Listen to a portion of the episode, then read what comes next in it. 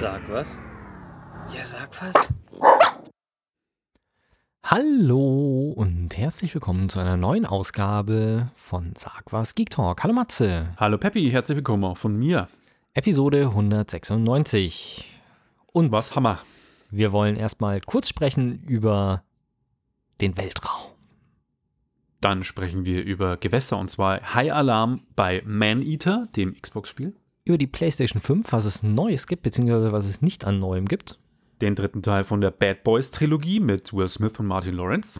Ich habe eine kleine Korrektur zum Smartphone-Thema von letztem Mal. Außerdem gibt es live heute der Kranich-Kick von Yuziu vom neuen Album, das am 19.06. auf den Markt kommt. Und dann habe ich noch ein Browser-Game, und zwar Corona World, wo ihr eine Krankenschwester spielt, die gegen böse Coronaviren kämpfen muss. Ich habe Trump versus Twitter. Eine Komödie habe ich gesehen und zwar auf Join. Frau Jordan stellt gleich sehr amüsant. Und ich habe Kurznachrichten zu dem Anschluss des iPhones und zu Netgear-Router Sicherheitslücken. Einiges in der Folge, würde ich mal sagen. Genau, und damit starten wir mit dem Weg ins Weltraum. We are in space. Ja, ich hab's, ich hab's mir angeguckt. Ich auch. Jetzt muss man dazu sagen, natürlich, dass Menschen im Weltraum sind, zumindest im niedrigen Erdorbit, ist ja jetzt keine große Neuigkeit. Allerdings ist es so, dass am vergangenen Samstag, dem 30.05., wenn mich nicht alles täuscht, ja, 30.05. war es, 2020, SpaceX das erste Mal Menschen in den Weltraum geschossen hat. Zwei Astronauten zur ISS und da sind ein paar tatsächliche Neuigkeiten dabei, weil es das erste Mal ist, dass eine private Weltraumorganisation bemannt fliegt. SpaceX ist schon öfter ins Weltraum geflogen und auch zur ISS, aber immer nur mit Fracht, nie mit Menschen. Das ist eine Neuigkeit und durch das, dass ähm, die NASA eben jetzt SpaceX damit beauftragt, ihre Astronauten auf den Mond zu schießen, war das auch der erste Start von, Amer von amerikanischem Boden seit dem Ende des Space Shuttles. Und es ist alles gut gegangen. Also es ist wieder beeindruckend, vor allem wenn man sich die, die Livestreams von SpaceX sind ja echt gut aufbereitet, sage ich jetzt mal. Wobei Oh. das, glaube ich, von der NASA. Ich habe es von der NASA gesehen. Ich habe den NASA-Stream gesehen.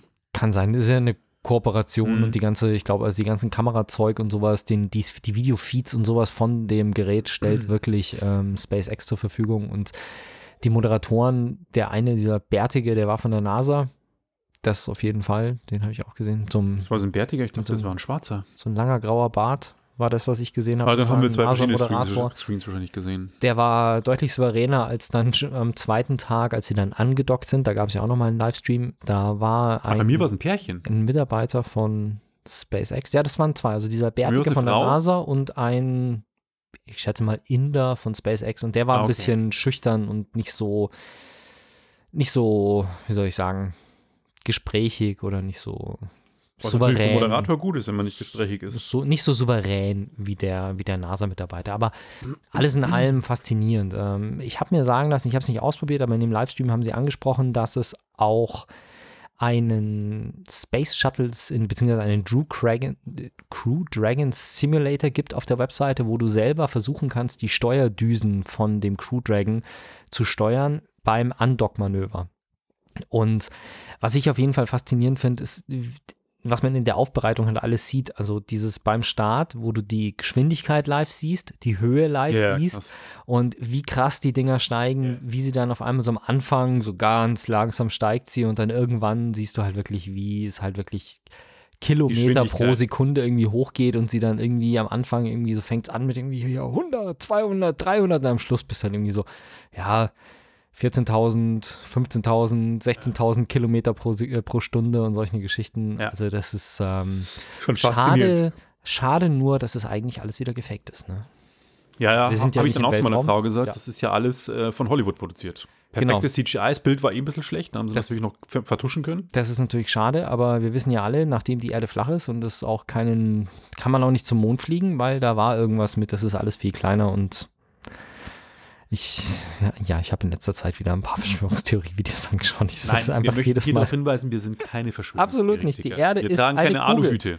Die Erde ist eine Kugel und es gibt die ISS und es ist toll und es ist faszinierend und, Und wir das Schöne ist, Und wir werden bestimmt bald wieder zum Mond fliegen. Also ich gehe davon aus, dass SpaceX da mindestens mal irgendwie versucht, äh, zum Mond zu kommen, um zu üben für den Mars. Und vielleicht erleben wir es noch, dass die erste Mission zum Mars aufbricht, weil das ist ja Elon Musks erklärtes Ziel.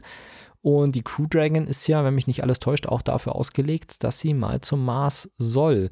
Wobei ich mir das äußerst unentspannt vorstelle, weil das Ding ist nicht groß. Nee, ich habe auch immer die Innenkamera angeguckt. Also zumindest muss ich mal sagen, dass die Raumanzüge ähm, Bisschen moderner. cooler aussehen. Also Ja. die sahen ja schon immer so ein bisschen so klobig aus, wo ich mir dachte, das, ist, das sieht irgendwie so voll spießig und klobig aus. Und inzwischen haben sie ein cooles Design. Auch die Kapsel an sich ist geil.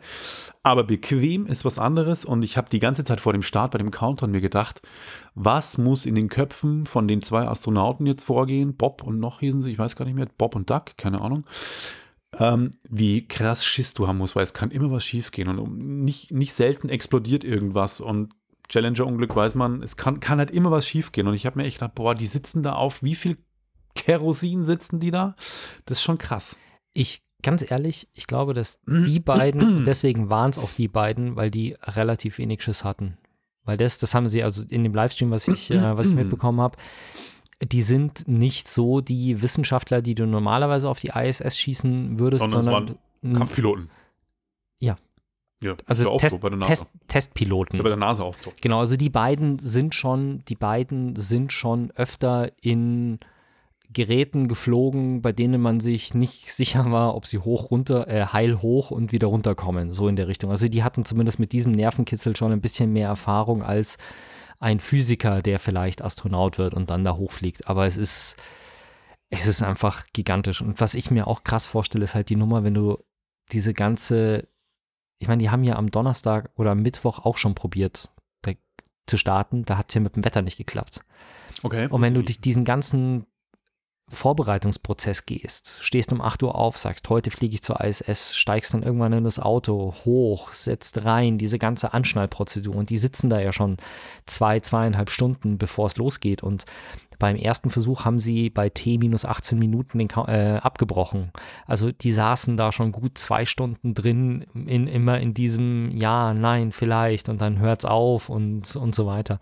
Und sie haben dann auch schon Witzchen gemacht von wegen, dass der eine von den beiden irgendwie Unglück bringt, weil ich glaube, als der das letzte Mal im Weltraum gestartet ist, hat er irgendwie sechs Startabbrüche gehabt, Oh oh. bevor es dann mal geklappt hat. Okay.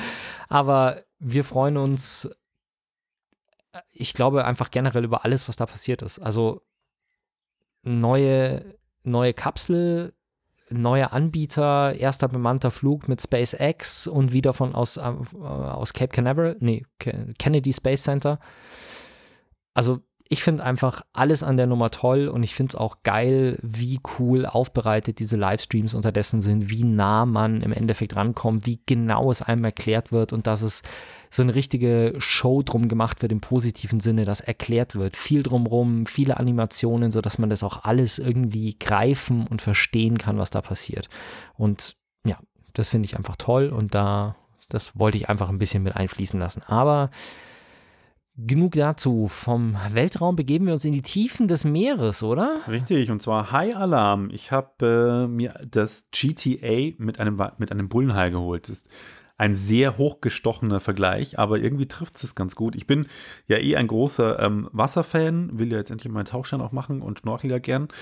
Äh, und das, als ich gelesen habe vor zwei Jahren, es kommt ein Spiel mit, wo man einen Hai als Hauptcharakter hat, dachte ich mir, ey, das, das muss ich haben, weil ähm, Fische als Hauptcharaktere gibt es ja selten. Ich weiß, dass es damals für die Sega-Konsolen, Mega Drive, äh, ich glaube Dreamcast und Saturn gab es Echo the Dolphin, da konnte man diesen Dolphin spielen und dann. Das habe ich auch gespielt mal, glaube ich, ja. ja, aber das war halt sehr pazifistisch, ja, helf viermal und mach mal das da und aber halt ein Hai zu spielen ist halt schon ganz cool. Und das Ganze ist halt auch noch ultra zynisch verpackt und zwar ist es aufgezogen wie eine von diesen Krabben-Hochseefischer-Dokumentationen. Das heißt, es geht los wie gefilmt mit einer TV-Kamera und äh, mit so geilen Schrifteinblendungen. Heute in äh, Man-Eater, so heißt die Show. Ähm, dann siehst du so einen bärbeißigen Haijäger, der mit seinem Kutter rausfährt und immer Hai abstattet. Ein ganz fieser Kerl. Und der bringt die Mutter des Haupt, der Hauptdarstellerin, es ist ein weiblicher Bullenhai, der bringt quasi einen großen weiblichen Bullenhai um, der schwanger ist und schmeißt quasi das Baby ins Wasser. Und du spielst dann das Baby, das dann quasi groß werden muss und die Mutter rächen muss. Hat was von Bambi, oder? Habe ich Bambi habe ich nie gesehen. Ich bin ja kein Disney-Film-Fan und deswegen kann ich das leider nicht sagen. Aber wenn das so ist, Ich auch nicht, aber ich weiß, dass bei Bambi am Anfang die Mutter erschossen wird. Oh, Aber ich glaube nicht, dass Bambi sich rächt dafür. Ja, äh, auf jeden Fall der Bullenhai in Man-Eater macht es. Und man spielt erst einen Babyhai, der in einem Sumpfgebiet quasi durch die ganzen Kanäle schwimmt. Und dann ist es so ein bisschen wie bei GTA oder bei den Ubisoft-Spielen von Assassin's Creed über Ghost Recon. Das heißt, schwimm auf der Karte irgendwo hin, frisst zehn Schildkröten. Kletter auf Türme. Nee.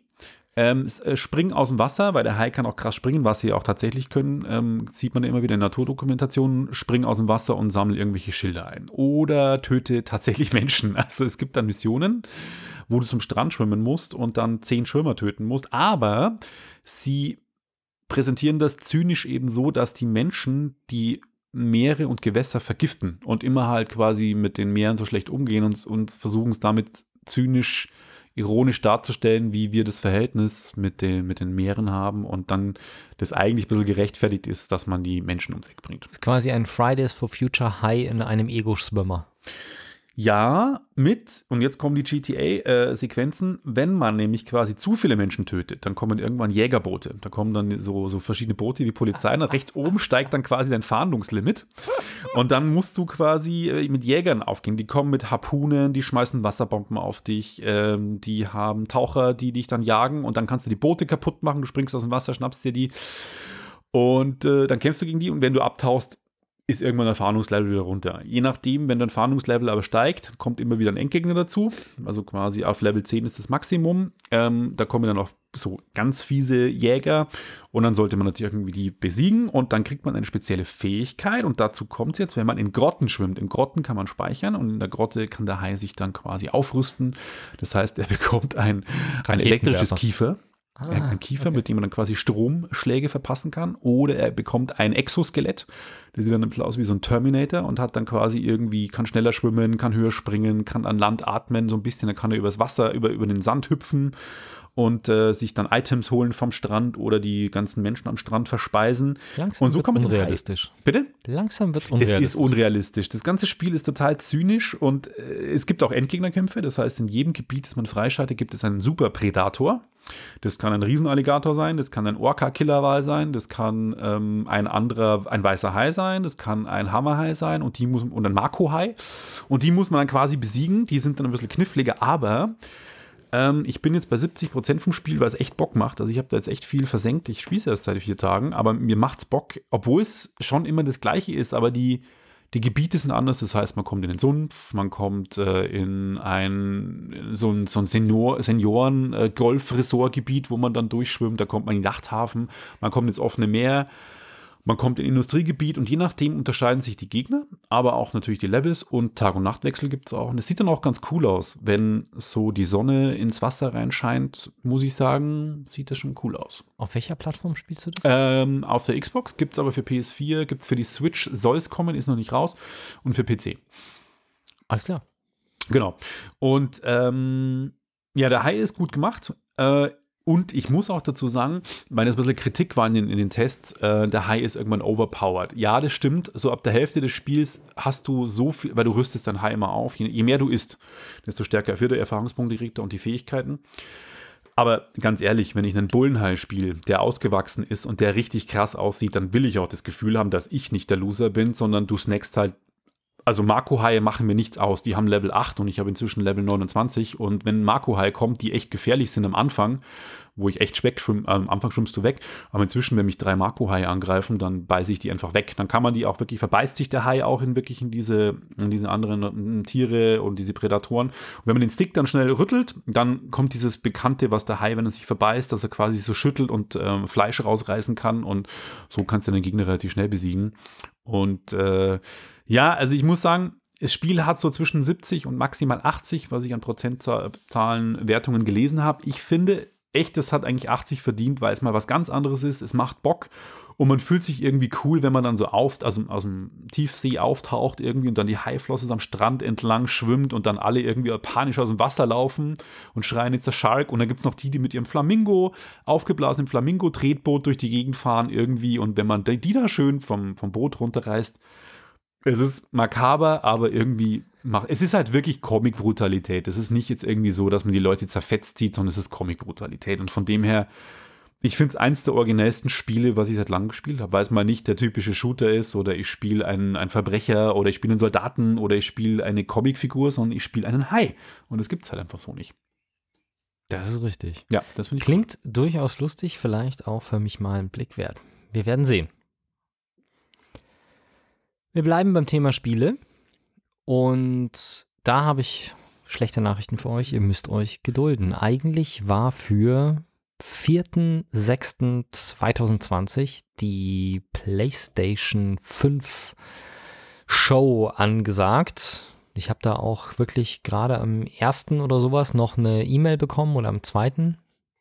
oder am 31.05. egal, also auf jeden Fall ein paar Tage vorher wirklich Benachrichtigung bekommen über die PlayStation App und per E-Mail, dass hier am 4. ist das große Unwheeling oder wie auch immer hier, wir machen Show und wir zeigen euch, was die PS5 kann und tralala. Und heute, am 2.6., am 2. hieß es dann auf einmal, nein, ist nichts. Gestern schon, 1.6. Gestern schon? Gestern schon, okay, ja. Am 1.6. hieß es dann, also wirklich äh, relativ kurz nachdem ich festgestellt habe, dass es überhaupt passieren soll, Ja. kam dann auch schon die Absage mit, ähm, ja, nee, Leute, ist nicht, weil gibt's nicht, weil es ist, wie haben Sie es gesagt, es ist nicht die Zeit für sowas, weil die USA halt gerade brennen. Ja. Und sie haben es, warte mal, wir haben es doch hier in der Multiplayer-Gruppe. Ich äh, schau mal schnell, ich äh, recherchiere das hier live nebenbei mit äh, Multiplayer Connection. Und sie haben geschrieben, obwohl wir verstehen, dass die Spieler weltweit aufgeregt sind, die PlayStation 4 Spiele zu sehen, fühlen wir oder denken wir, es ist nicht die richtige Zeit für eine Feier. Und jetzt erstmal werden wir zurücktreten und die wichtigeren Stimmen, um den wichtigeren Stimmen Gehör zu verschaffen. Und das ist natürlich geschuldet der Tatsache, dass eben in den USA gerade wieder mal massive Unruhen sind. Es gab vor kurzem wieder einen Fall, in dem ein Schwarzer von der Polizei getötet worden ist mit übermäßiger Polizeibrutalität. Äh, und da geht es in den USA gerade ein bisschen ab und es nimmt ziemlich massive Ausmaße an gerade. Also ich weiß nicht, ob es vergleichbar ist oder wie es im Vergleich zu den Massenunruhen in, oder Rassenunruhen in LA, wann war das? 92, 95? 97, glaube ich. 97? Oder warte mal, nee, es war früher, hast recht, 92 oder 91 sogar. Ja. Ähm, wie es damals ähm, abgegangen ist, wie das im Verhältnis ist, ist es jetzt wohl USA-weit und ich habe gestern so einen Zusammenschnitt gesehen, auch wie die Polizei sich da stellenweise verhält. Das ist alles nicht geil und auch wie sich Trump verhält da im Verhältnis äh, da dazu ist nicht cool und da hat Sony einen natürlich für Gamer nicht cool, aber durchaus eine Ansage, dass sie sagen, okay, hier ähm, es gibt gerade wichtigere Dinge und wir wollen keine Aufmerksamkeit der Presse oder sonst irgendwas abziehen, um über uns zu berichten. Die sollen mal schön alle bei dem Thema bleiben. Was ich seltsam finde, ist, dass sie echt einen Tag vorher noch eine Ansage rausschicken mit, es ist vielleicht, ich weiß es nicht, vielleicht waren sie sich halt lange Zeit wirklich unsicher. Das würde auch erklären, warum sie irgendwie vier, fünf Tage vor dem großen Event erst die Einladung an die Spieler rausschicken, um sie dann einen Tag später wieder abzusagen ja, das war vielleicht so, ja, okay, ich glaube, wir können doch noch und jetzt schickt's mal raus, weil es muss raus. Und einen Tag später haben sie dann gesagt, nein, es geht wirklich nicht und wir machen das nicht. Ja, man konnte, glaube ich, aber auch nicht absehen, wie, wie krass sich das entwickelt in den USA. Und das hat natürlich Donald Trump mit seinen Tweets irgendwie noch angestachelt und hoffen wir, dass das Ganze sich irgendwann mal legt und dass man da zu einer Regelung kommt. Aber ich kann es verstehen, auch Call of Duty Season 4 wurde verschoben. Die hätte auch jetzt veröffentlicht werden sollen. Ich stelle gerade fest, dass sich die Unterseite von meinem Stuhl ein bisschen auflöst. Oh nein. Dann wird es Zeit, dass wir hoffentlich bald Pause haben und du deinen Stuhl reparieren kannst. Ja, ich mache einfach, während du über Bad Boys erzählst, dann. Genau. Genau. Aber ja, wie gesagt, also was man momentan aus den USA hört und gerade das linksgrün versiffte Twitter bringt uns da sehr viele schöne Sprüche. Also ich habe da schon den ein oder anderen wirklich Spitzenspruch gelesen im Sinne von, das, was Trump gerade in den USA macht, würde sich Erdogan nicht trauen. Oder da schüttelt selbst Erdogan den Kopf, solche Geschichten. Ich habe Videos gesehen, wo Polizisten einfach vor Menschen kurz anhalten, dann langsam vorfahren und dann irgendwann Gas geben und einfach durch den Menschenmassen durchfahren oder Krass. durch den Menschen durchfahren, wo sie wirklich mit ähm, Pfefferspray einfach mal so großflächig oder ist was und dann einfach großflächig mit Pfefferspray ähm, reingehen. Ja, oder auch Und- Journalisten einfach festnehmen. Solche Sachen. Bevorzugt Also schwarze ist Journalisten. halt, es ist echt, es ist echt heftig momentan. Ja, kann man eigentlich gar nichts zu sagen. Könnte man wahrscheinlich ein Special drüber machen, aber das sind wir auch nicht die Richtigen dafür. Eine Sache, die mich immer wieder, an die ich immer wieder denken muss, wenn ich im Fernsehen sehe, dass Pfeffergas, äh, Pfefferspray oder Tränengas oder sowas eingesetzt wird. Wusstest du, dass, Pfeffer, dass Tränengas und Pfefferspray auf der Liste der geächteten Waffen nach der Genfer Konvention stehen? Ist es so? Ja, du darfst. Aber das darf man doch auch kaufen. ja, aber du darfst es nicht im Krieg einsetzen. Aber man darf Für militärische Zwecke. einsetzen, oder wie? Das Auf ist der das gleiche wie mit Flammenwerfern. Also Pfeffergas oder Reizgas und Flammenwerfer sind im Krieg verboten als Waffen. Flammenwerfer sind aber frei verkäuflich. Klar, du brauchst, also Flammenwerfer haben einen guten Einsatzzweck. Also zum Beispiel Unkraut, Jäten und solche Geschichten sind ja keine militärischen Flammenwerfer, aber Propangas-Flammenwerfer und äh, die Boring Company hat ja auch einen verschenkt oder als Prämie gehabt, aber vor allem Reizgas ist halt echt die krasse Sache, dass es äh, zum Standardrepertoire der Polizei gehört im Endeffekt, aber aus militärischer Sicht echt verboten ist. Und Krass. zwar aufgrund der Eigenschaften, weil es irgendwie, frag mich nicht, ist Kriegswaffen haben spezielle Regeln, die halt einzuhalten sind und das eben, ich weiß nicht, ob es unter die Thematik fällt, dass es kein unnötiger Schmerz ist oder ob es die vorübergehende Erblindung ist, die dabei ist. Aber ich glaube, es hat irgendwas mit der vorübergehenden Erblindung zu tun und solche Geschichten und das ist im Krieg halt einfach verboten. Deswegen sind auch Laserwaffen, die quasi die Netzhaut zerstören oder sowas, nicht äh, aktuell nicht erlaubt Krass. im Krieg. Ja, und daran denke ich immer, wenn ich das sehe, wie jemand mit so einer gefühlt zwei Liter Trä äh, Pfeffergas, Pfefferspray, Kartusche irgendwo so auf drei, vier Meter Distanz einfach mal so kreuz und quer über irgendwelche Demonstranten drüber leuchtet. Ja. Ich würde mal sagen, es ist eher was Lustigeres, worüber wir jetzt sprechen. Genau, und zwar Bad Boys 3, Bad Boys for Life mit Martin Lawrence Will Smith. Äh, der dritte Teil der Bad Boys Trilogie. Ähm, hat mir sehr viel Spaß gemacht, kann ich schon mal sagen. Ich war ein großer Fan von Teil 1, der glaube ich, boah, wann kam denn Teil 1 auf den Markt? Äh, puh, 96 oder so. Und äh, fand den ziemlich cool, muss aber sagen, Teil 2 war dann so, wo ich sagte, "Uah, das ist ein zweiter Teil, den man nicht braucht. Was, wovon der Film halt krass lebt, ist einfach die, die Buddy-Geschichte, die man aus Lethal Weapon und also Cop-Buddy-Komödien gibt es wie Sand am Meer. Von Lethal Weapon bis ähm, A Last Boy Scout gibt es diverse Filme, die sich damit äh, beschäftigen. Auch mit Mark Wahlberg gibt es Filme. Und naja, Bad Boys for Life ähm, ist wieder mit den Originaldarstellern, wobei Martin Lawrence, muss ich sagen, nicht mehr so gut in Shape ist. Der ist gut auseinandergegangen. Will Smith ist für sein Alter noch relativ gut in Shape. Und die Story geht los mit einem Hochsicherheitsgefängnis in Mexiko, wo eine äh, Frau befreit wird, die wiederum die Mutter und die Witwe des Bosses des Arita-Kartells ist. Und das Arita-Kartell hat damals Will Smith im Film Mike Laurie mit ein paar anderen Leuten, Staatsanwälten und noch anderen Cops zu Fall gebracht. Und die Mutter hat sie zusammen mit dem Sohn geschworen, wir rächen den Tod des Vaters, der durch, das, durch diese Verfolgung und die Kartellzerschlagung umgebracht wurde, rächen wir.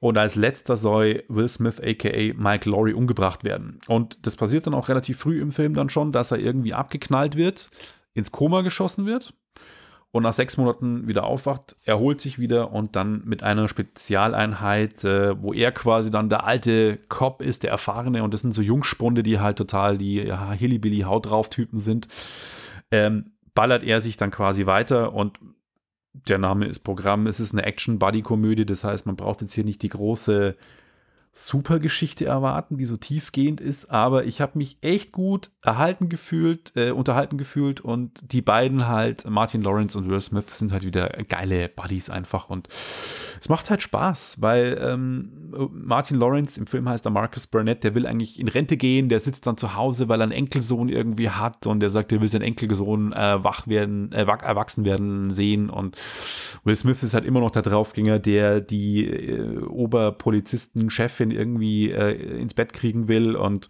die beiden knallen halt aufeinander irgendwie und hauen sich die Sprüche um die Ohren und gleichzeitig fliegen halt auch die Kugeln um die Ohren und wenn ihr wieder Bock auf einen guten äh, Heimkino Abend habt mit ein paar Jungs vielleicht oder so, dann kann man sich die mal schön entspannt irgendwie zwei Stunden berieseln lassen. Ich habe es wirklich sehr genossen. Seit lange mal wieder ein Actionfilm, wo ich sage, das ist so ein Actionfilm mit einer alten Machart, wie ich ihn mag. So wie Stipp langsam früher war und so.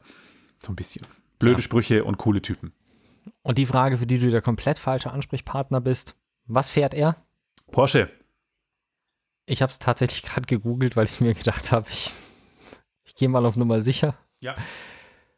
Es ist ein 911er Ja, ja. und ich bin ein bisschen enttäuscht. Das haben sie auch im Alten aber auch gehabt. Das ist, glaube ich, traditionell, weil in Bad Boys immer 911 war. Nein. Weil da sagt er nämlich im ersten Teil, als Martin Lawrence Ah, die Pommes stopp, stopp. was soll das werden? Picknick-Scheiße mit dem Automann? Ja, ja, das ist schon klar. Aber im ersten Teil fährt er einen, nicht einen normalen 911er, sondern einen Turbo. Das ist so, Ach so. das ist, ja, das ist schon mal nochmal eine ganze Nummer härter und nochmal irgendwie 70.000 Euro teurer oder Aber er ist ja sowas. auch Also, älter.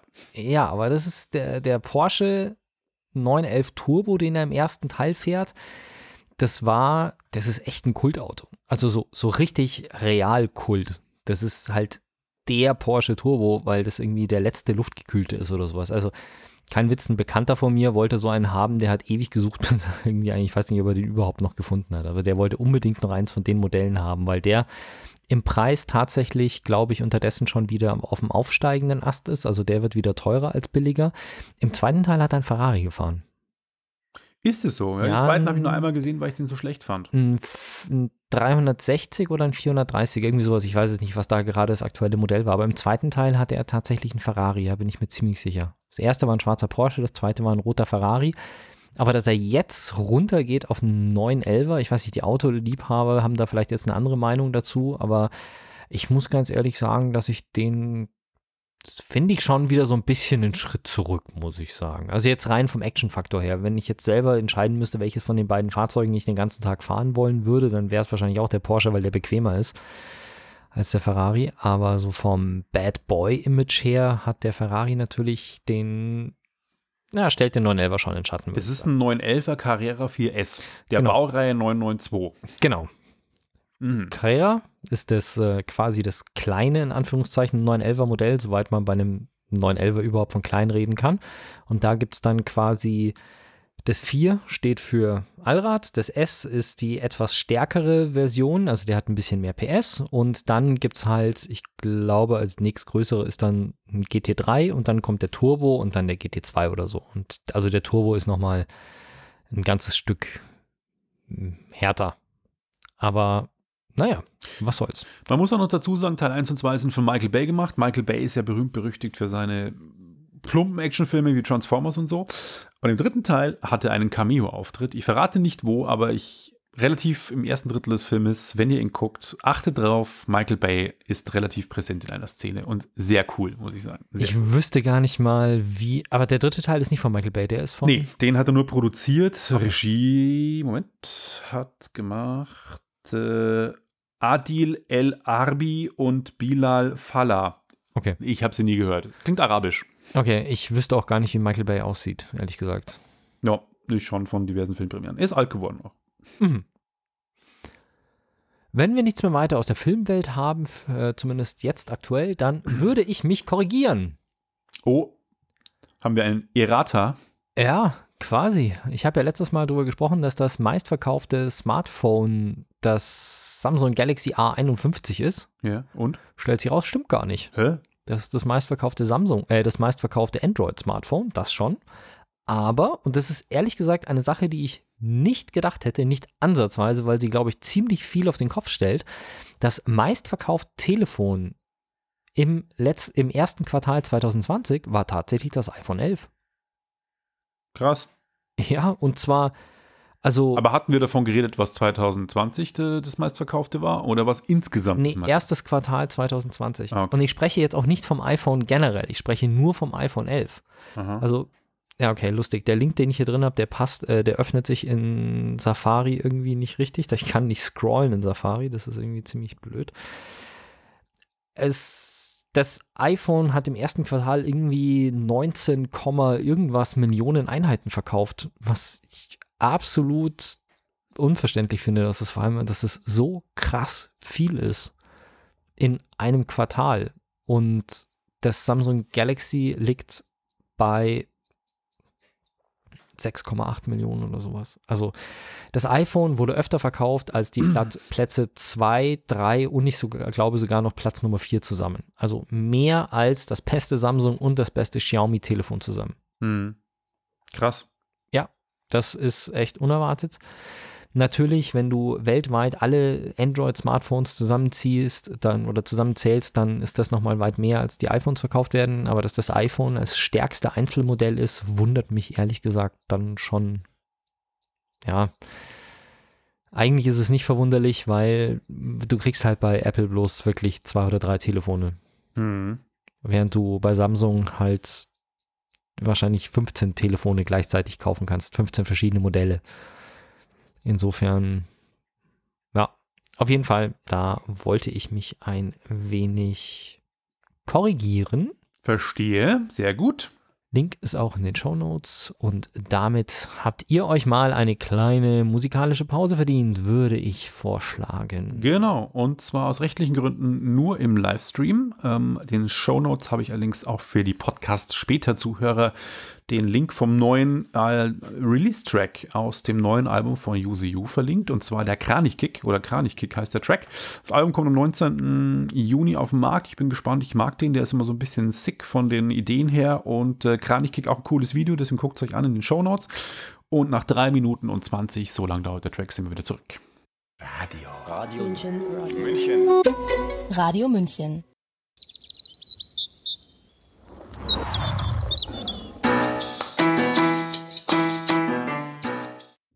Und da sind wir wieder für euch. Und jetzt muss ich tatsächlich erstmal kurz den Bildschirm wechseln. Wenn du nichts mehr zu sagen Nö, hast, das dann war der Kranichkick vom Use You Album vom neuen Millennium, das am 19.06. auf den Markt kommt. In den Shownotes ist das Video verlinkt. Hört mal rein, ich finde es ganz guten Rap aus Deutschland. Genau, und wenn du nichts mehr zu dem Video zu sagen hast, dann kannst du jetzt was zu einem Corona-Spiel sagen. Genau, und zwar interessant, ich bin vor ein paar Wochen äh, über Facebook darauf aufmerksam geworden. Es gibt ein Spiel, das nennt sich Corona World. Hat ähm, die, den Schriftzug und die grafische Layout von tatsächlich Super Mario World. Und ich zitiere hier die Webseite. Also von dem ganz alten, ne? Genau, Super Mario World auf dem Super Nintendo. Werde zum Helden der Corona-Krise, schlüpfe in die Rolle einer Krankenschwester, die nach einem harten Arbeitstag einfach nur in den Supermarkt einkaufen will. Aber Vorsicht, überall lauern Infektionsgefahren, nämlich in Acht vor Joggern, Partypeople, Preppern und hoch ansteckenden Kindern. Schlage zurück, indem du deine Gegner desinfizierst, hast du das Zeug, um Corona ein für alle Mal zu besiegen. Lustig, ähm, das Ganze ist, ich habe im Impressum nachgeguckt, eine Co-Produktion von Funk. Funk ist ähm, der Zusammenschluss von ARD und ZDF. Das ist das ähm, Jugendprogramm quasi von den öffentlich-rechtlichen Sendern. Das ist mir im, im Opener aufgefallen, ja, genau, da stand das drin. Das hat mich auch sehr gefreut. Genau. Und dazu muss ich sagen, es ist ein Browser-Game. Also das heißt, es läuft leider nicht auf euren iPhones und iPads, aber ihr könnt es im Browser auf Mac und PC spielen. Ihr könnt es auch downloaden, habe ich gesehen. Kostet nichts und macht aber tatsächlich Spaß. Also ich habe es mal kurz gezockt und man springt halt mit der Krankenschwester durch die Gegend irgendwie und ist halt ein Jump'n'Run, wie man es kennt von Super Mario und hüpft halt irgendwie den anderen auf den, auf den Kopf irgendwie, wie man es von den klassischen äh, Kann ja. man das? Das habe ich, nicht habe ich mich nicht getraut, auf irgendjemanden drauf zu hüpfen. Äh, doch, ich denke schon. Ich bin mir jetzt nicht sicher, ich habe es vor zwei Wochen gespielt, ich aber bin nicht so weit denke gekommen. Okay. Also nicht wirklich weit, weil ich Okay. bin am alle irgendwie habe ich einen großen Bogen Also man muss auch ausweichen, das ist natürlich klar, aber man kann die, glaube ich, schon besiegen, soweit ich weiß. Es gibt auch Sonnenanbeter, sehe ich auf der Homepage. Ich habe es übrigens auch verlinkt. Ja, ich habe Kinder, Jogger und Sonnenanbeter habe ich gesehen. Ja, ich und die Prepper sagen Danke Merkel. Ausrufezeichen. Ja, also ist es sehr zynisch und sehr lustig. Und äh, Bohemian Browser Ballet steht da irgendwie. Sind das die Entwickler? Ich habe keine Ahnung. Das ist, glaube ich, die ähm, Gruppe von Funk. Bei Funk gibt es ja Ah. verschiedenste, ähm, Okay. verschiedenste Bereiche. Also zum Beispiel MyLab, die wir auch schon mal erwähnt haben, diese Chemikerin.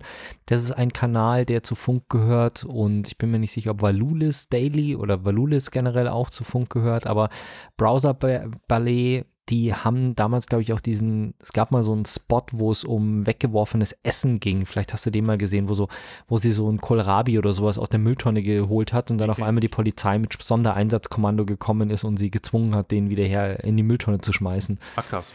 So als äh, Persiflage auf dieses ganze Edeka, wir lieben Lebensmittel und sowas. Und dann haben sie ihnen den wieder zurückgegeben und die haben ihn dann in, in Müll geschmissen wieder. Und das war, glaube ich, auch vom Browser Ballet. Also, oder Ballett, die machen ja so Comedy, Satire, die Richtung.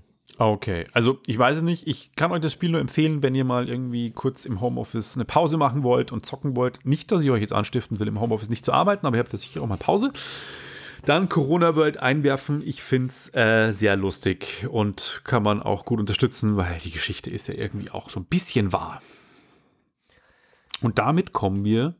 Zur Verschwendung von Steuergeldern. Was macht der öffentlich-rechtliche Rundfunk so einen Scheiß, den keiner braucht und der nicht in seinem Bildungsauftrag ist? Nein, Spaß beiseite. Äh, Ich mag Funk. Ich mag Funk wirklich sehr gerne, weil die viele coole Sachen machen. Steuerung F ist, glaube ich, auch noch ein Funkformat. Super geil. Weiß ich nicht, ob das funkelt. Ist auch vom öffentlich-rechtlichen. ist- Also es gibt ein paar coole Sachen, die die machen und ähm, das will man und das ist cool. Ich fand's lustig. Und damit kommen wir zu Trump versus Twitter. Puh. Ja, das ist irgendwie alles so. Auch da habe ich auf, auf Twitter einen lustigen Vergleich gesehen, wo du halt so, so, so vier Kacheln hast und in der ersten Kachel irgendwie siehst du Trump beim Golfen und steht halt irgendwie drüber, es wird wieder mal ein Schwarzer von der Polizei getötet. Dann im zweiten ist irgendwie Trump beim Golfen als Bild, so Trumps Reaktion auf 100.000 Amerikaner sind an Corona gestorben und dann Trump beim Golfen. Und das dritte ist irgendwie, in den USA ist, äh, sind Massenunruhen und Brand, äh, Plünderungen und Brände und unten drunter siehst du Trump beim Golfen. Und dann ist irgendwie Twitter flaggt Trump-Tweets und dann ist unten drunter, wie er so ein, so ein Paper unterschreibt. Weil das ist nämlich genau das, was jetzt aktuell anscheinend passiert oder was ist passiert. Trump hat sich wohl mehrfach und das schon über Jahre hinweg ziemlich ja, falsch über das Thema Briefwahl geäußert. Also in den USA ist das Thema Briefwahl wirklich deutlich kontroverser als bei uns, weil ich denke jetzt mal zurück an die Bürgermeisterwahl in München. Da kriegst du ja deine Wahlaufforderung mit deinen Wahlunterlagen. Ja, Und da liegt schon ein Schreiben bei, dass du Briefwahl beantragen kannst. Und Genau. wenn du das möchtest, dann füllst du das aus, schmeißt das ein und kriegst deine Briefwahl fertig. Überhaupt kein Stress. Als dann die Bürgermeisterwahl in München war ja, als schon Corona war, wo dann im Nachhinein auch gesagt worden ist, das war eigentlich unverantwortlich, das stattfinden zu lassen. Und dementsprechend hat die Stadt München von sich aus gleich bei der Stichwahl dann gesagt, es gibt nur noch Briefwahl und keine Wahllokale mehr. Und dann hat halt, haben halt alle in Briefwahl gewählt. In den USA ist es tatsächlich so, ich habe mir da gestern von. Ah, Entschuldigung. trittst hier wild um dich. Ich bin nur auf, äh, auf deinen Koffer gerade gestiegen. Kein Problem, das hält er aus. Ich habe gestern äh, einen Bericht gesehen oder halt von Last Week Tonight, John Oliver, der das halt alles nochmal mit Briefwahl aufgearbeitet hat in den USA. Und es gibt tatsächlich Bundesstaaten in den USA, in denen du wirklich einen Grund angeben musst, warum du überhaupt Briefwahl machen darfst. Und sie sind in manchen Staaten wirklich noch am diskutieren, ob Angst vor Corona ein legitimer Grund ist, damit dir Briefwahlunterlagen zugestellt werden. Ja, da So. wundert mich nicht, was in Amerika oft so los Und ist. Trump hat halt mehrfach getweetet oder getwittert, dass Briefwahl ja per se einlädt zur Fälschung und ähm, dass das ja dann alles irgendwie blöd ist und dass dann die Demokraten gewinnen, weil die das alles fälschen, so in der Richtung. Und da hat Twitter sich jetzt tatsächlich getraut, so einen Tweet mal zu markieren und dort eben darauf hinzuweisen, dass diese Information eventuell nicht so ganz der Wahrheit entspricht. Und prompt wird von Trumps Seite drüber in, oder in Aussicht gestellt oder drüber diskutiert, dass es ein Presidential Decree geben könnte, das in Zukunft den Social Networks das Leben extrem schwer machen wird. Das ist schon heftig. Absolut heftig. Also ja, weil äh, Fake News sind halt gerade mit Trump ziemlich groß geworden und äh, also in Europa läuft das Ganze so, dass wir die Dienste dazu zwingen, unwahre Aussagen zu, zu markieren und das dazu zu schreiben und dass halt Twitter und Facebook oder halt vor allem Facebook jetzt eine eigene Abteilung hat, die sich mit dem Thema Fake News beschäftigt und dort halt bestimmte Sachen eben da Hinweise drunter schreibt, dass das nicht der Wahrheit entsprechen könnte, was du da gerade liest. Und sobald es dann mal den Präsidenten betrifft, der halt falsche Aussagen tätigt in der Hinsicht, ähm, geht, es, geht es so weit, dass er eventuell, also jetzt im schlimmsten Fall so Sachen wie Twitter und Facebook halt verbieten möchte. Was irgendwie echt heftiger Einbruch in die Meinungsfreiheit schlicht und ergreifend ist. Und ähm, während eben andere dafür kämpfen, dass die Dienste nicht missbraucht werden oder nicht mehr missbraucht werden können, um falsche Informationen zu verbreiten, versucht er halt irgendwie sie so an die Kandare zu nehmen, dass sie seine Falschaussagen halt wirklich zulassen. Und ja, in den USA ist es wohl so, dass ähm, Briefwahl oder auch bei uns kannst du Briefwahl leichter manipulieren als eine Wahl in Person aber auch nicht so leicht. Also es ist schon relativ schwer, es ist möglich, aber es ist relativ schwer und die Strafen dafür sind krass. Also du kriegst halt bis hin zu Gefängnisstrafen. Richtig und so. in den USA ist es ja nochmal anders als bei uns. Die USA haben ein Wählerregister, wo du dich eintragen lassen musst, dass du Wahlunterlagen überhaupt bekommst. Bei uns geht es ja alles über die Einwohnermeldeämter. Sobald du hier gemeldet bist, kriegst du Unterlagen. Und bei uns wäre es theoretisch auch so, dass du, ähm, wenn jemand gestorben ist, das dem Einwohnermeldeamt aber nicht bekannt ist und du bekommst dem seine Post, könntest du in dessen Namen eine Stimme abgeben. Bin mir sicher, dass das funktionieren würde, wenn du den, um, den Brief bekommst, wenn du da rankommst. Aber es ist jetzt nicht ganz so einfach zu verheimlichen, dass jemand gestorben ist. Das ist mein erster Punkt. Und in den USA ist es auch so, dass die in regelmäßigen Abständen mit der Sozialversicherung die Wählerregister abgleichen und dann die Leute, die sterben, aus den Wählerlisten streichen. Ansonsten könntest du theoretisch, wenn du genügend Informationen hast, dir von einem Verstorbenen die den Wahlzettel holen und dann zweimal abstimmen. Aber du hast viel Aufwand, du brauchst viele Informationen, du hast als ähm, Gewinn dadurch eine Stimme, die du mehr abgeben kannst und das Risiko ist, wenn du erwischt wirst, eben bis hin zu Gefängnisstrafen. Also recht unrealistisch. Wie dem auch sei, es ist auf jeden Fall krass, die Reaktion, wie persönlich sowas dann auf einmal wird und wie dann halt auch, ja, in gewissem Maße Positionen eventuell einfach missbräuchlich ausgenutzt werden. Ja, das, das geht gar nicht so in der Form. Aber ich bin gespannt, was daraus wird. Ich auch. Wir kommen zu was Lustigem. Genau, endlich mal wieder was Lustiges. Jetzt haben wir auch wieder ein schweres Thema gehabt. Und zwar eine Comedy-Show von den Machern von, von mir geliebten Stromberg. Und zwar Ralf Hussmann. Äh, hast du Stromberg geguckt? Stellenweise, ja. Fand's gut. Wer hat hier russenschlampen.de aufgerufen? Soll ich das zumachen? Nee, lassen Sie mal offen. Äh, also ich fand Stromberg damals sensationell ich, äh, vom Humor her. Und ich fand es auch nicht, nicht schlecht. Also es ist jetzt nicht das, was ich mir rauf und runter angeschaut habe, aber ich habe so, also jetzt nicht so, oh, heute Abend kommt Stromberg, ich muss das, äh, muss jetzt irgendwie vorm Fernseher sitzen. Damals war ja noch Zeiten des Linear-TVs, aber ich fand es schon schon okay. Bei mir war es tatsächlich so, dass es eine der wenigen Shows war, wo ich wirklich zu Hause sein wollte, weil ich es gucken wollte, weil es einfach so geil, obwohl es viele sagen, es ist eine Kopie des amerikanischen The Office oder englischen The Office. Ja, das stimmt, aber mit einer deutschen Note. Also es hat wirklich das deutsche Büro, den deutschen Büroalltag sehr gut satirisch gezeigt mit den ganzen sehr originellen Charakteren und ähm, ja, der Christoph Maria Herbst, aka der Herr Stromberg, ist halt schon ein geiler Charakter. Lange Rede, kurzer Sinn. Es gibt von Ralf Hustmann, der Regisseur und Kreator von äh, Stromberg, eine neue Show, die heißt Frau Jordan stellt gleich. Die läuft auf Join, das heißt, gehört zum Pro7-Konzern, wo auch Stromberg damals produziert wurde. Und letztes Jahr ging das Ganze in, äh, auf Join auf Sendung tatsächlich exklusiv. Ist aber, und das sage ich gleich, deswegen habe ich es auch geguckt, weil ich habe Join nicht abonniert, ich habe es nur free.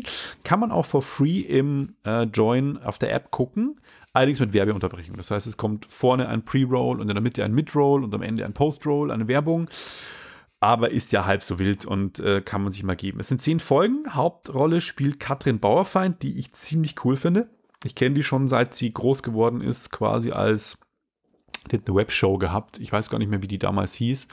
Die war so auf kleineren Regionalsendern zu sehen und inzwischen ist sie halt Moderatorin und Redakteurin und Schauspielerin auch und spielt eben die Hauptrolle und spielt die Leiterin eines Gleichstellungsbüro in einem Rathaus und hat halt Mitarbeiter, die sind also einen, einen männlichen Mitarbeiter und zwei weibliche Mitarbeiter. Einer davon ist lesbisch und äh, die erleben halt so ihre ganzen Geschichten von, dass Homosexuelle zu ihnen kommen, dass halt Leute kommen, die eine Frau, die bei der Feuerwehr Fuß fassen will und da gibt es halt dann immer wieder Verstrickungen und die Dialoge sind einfach brillant. Also man schmeißt sich von den Dialogen irgendwann äh, komplett weg weil äh, Katrin Bauerfeind einfach so mit ihrer zynisch trockenen Art und es ist auch gefilmt wie Stromberg. So die Kamera ist immer so ein bisschen dabei.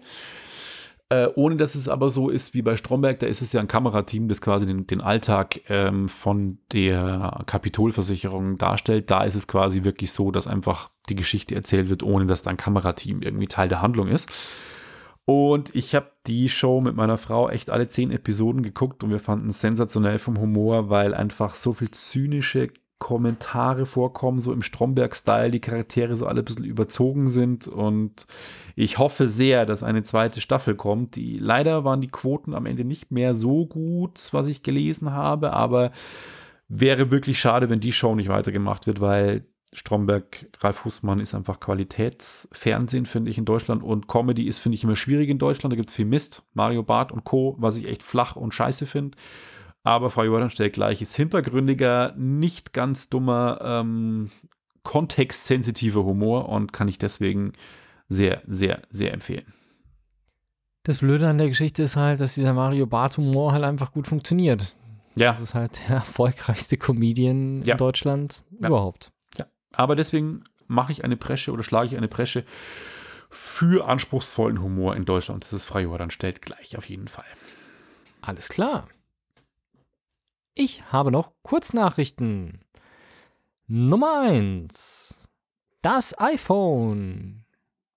Es scheint bekannt geworden zu sein, welchen Stecker das iPhone 12 hat. Lightning.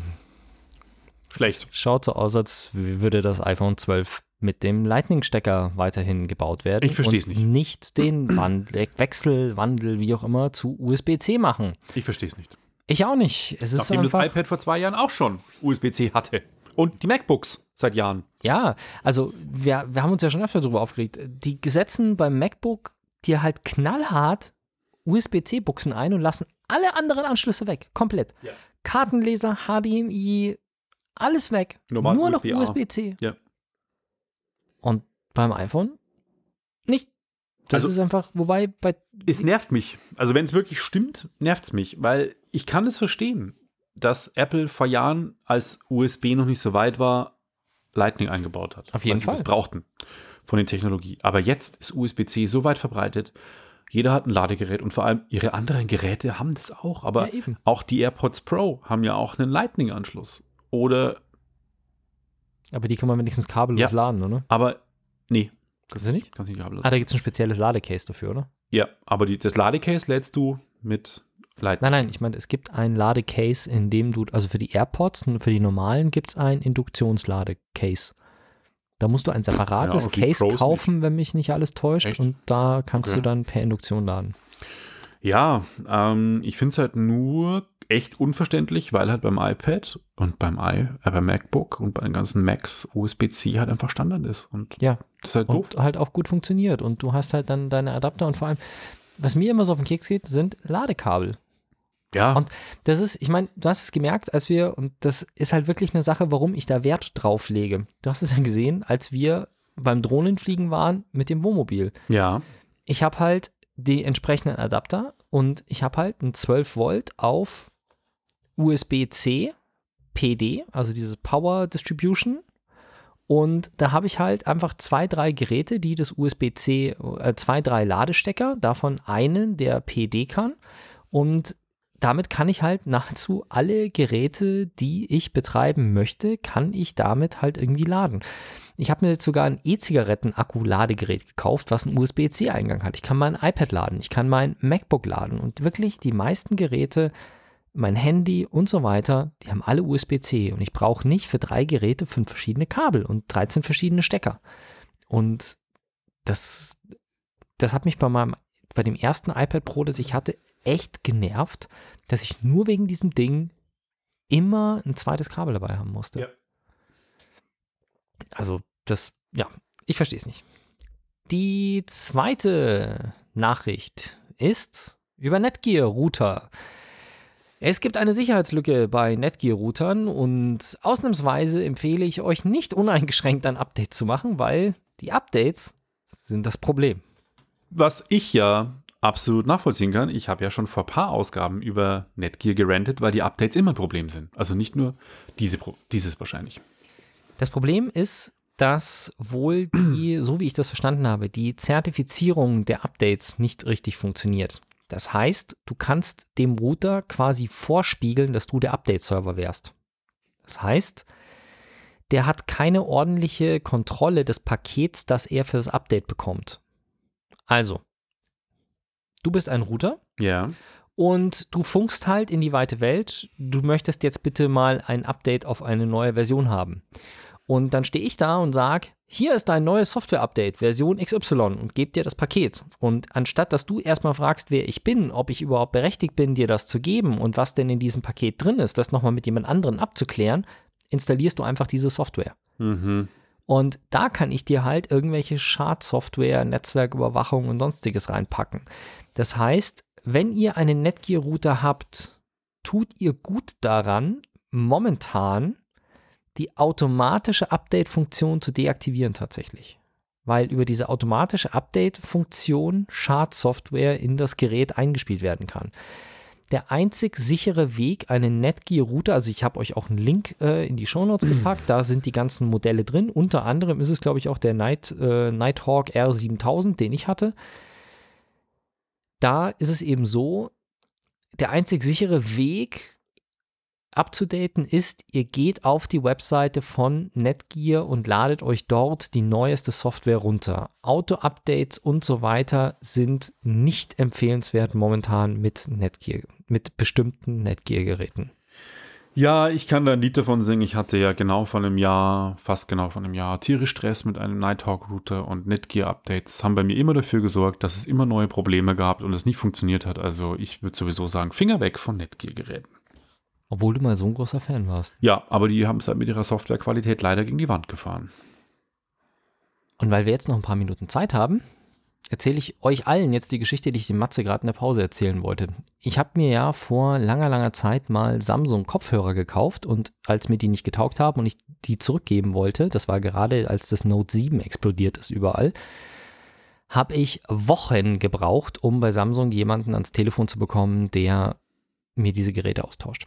Ich habe auch einen Samsung Monitor, so einen 49 Zoll Curved Monitor im Büro, so zum Gaming Monitor zum Arbeiten.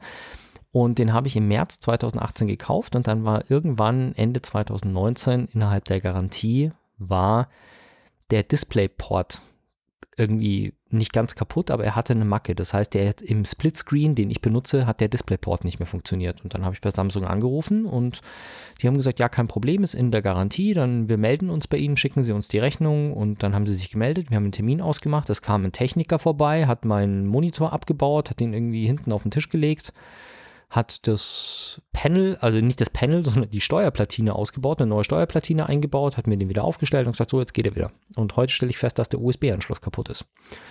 Dann habe ich bei Samsung angerufen, dann hat mich der Sprachcomputer gefragt, mit wem ich sprechen möchte. Dann habe ich gesagt, Geschäftsführung? Monitor. Und dann hat, also ich habe nicht mal Wartemusik bekommen. Ich habe gesagt, Monitor, dann kam, ja, wir verbinden Sie. Dann macht es Dude, Dude. Und das war ein Gesprächspartner dran. Dann habe ich dem das erklärt. Und dann sagt er, ja gut, aber Sie haben den im März 2018 gekauft. Das Gerät hat 24 Monate Garantie. Was machen wir da jetzt? Sage ich, naja, ihr könnt es auf Kulanz machen, ihr könnt mir ein Kostenangebot schicken oder ich kaufe mir einen USB-Hub. Weil der hat so einen kleinen Hub drin und der ja. ist halt kaputt.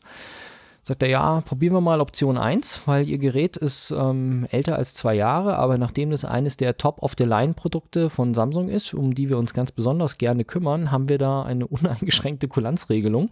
Das heißt, obwohl die Garantie Ihres Geräts abgelaufen ist, werden wir das machen. Äh, schicken Sie mir mal die Rechnung, bitte. Oder ich schicke Ihnen jetzt eine E-Mail und dann antworten Sie mit der Rechnung darauf. Sag ich, haben Sie die Rechnung von letztem Mal nicht noch? Dann hat er ein bisschen rumgesucht, meint er, ja, nee, tatsächlich haben wir da und war letzten Endes, jetzt wird sich jetzt demnächst bei mir der technische Support von Samsung melden wegen einem Vorort-Reparaturtermin der auch nach der Garantiezeit anscheinend noch auf Kulanz von Samsung vor Ort repariert wird. Und ich bin sehr begeistert. Ich habe es ihm auch gesagt, dass ich ein bisschen enttäuscht bin, weil ich habe zwei Thunderbolt-Displays, die unterdessen beide fünf oder sechs Jahre alt sind oder noch älter. Diese Dinger laufen einfach, mit denen hatte ich noch nie irgendwelche Probleme, während ich mit meinen MacBooks schon ab und zu Probleme habe, aber die Displays von Apple sind einfach echt unverwüstlich. Der Samsung ist jetzt keine zweieinhalb Jahre alt und ist schon zweimal, hat er anscheinend einen Platinendefekt. Ähm, ist nicht geil. Nee. Aber das Support aber ist der Hammer. Allerdings. Und damit würde ich sagen, wir entlassen euch. Genau, vielen Dank fürs Zuhören. Mit einer positiven Nachricht schicken wir euch raus. Und genau. Bis zum nächsten ja, Mal. Bis zum nächsten Mal. Bis dann. Wir freuen uns. Ciao, ciao. Wenn euch das nun gefallen hat, dann liked uns auf facebook.com slash sagwaspodcast und abonniert uns auf iTunes oder im Podcatcher eures Vertrauens. Alle Infos zur Show, den Themen und alle Folgen gibt es auch auf www.sag-was.com. Fragen, Anregungen und Feedback nehmen wir gerne über Facebook oder als Kommentar auf der Website entgegen. Und wenn ihr gerade Zeit habt, dann bewertet uns doch bei der Podcast-Plattform, auf der ihr uns gefunden habt.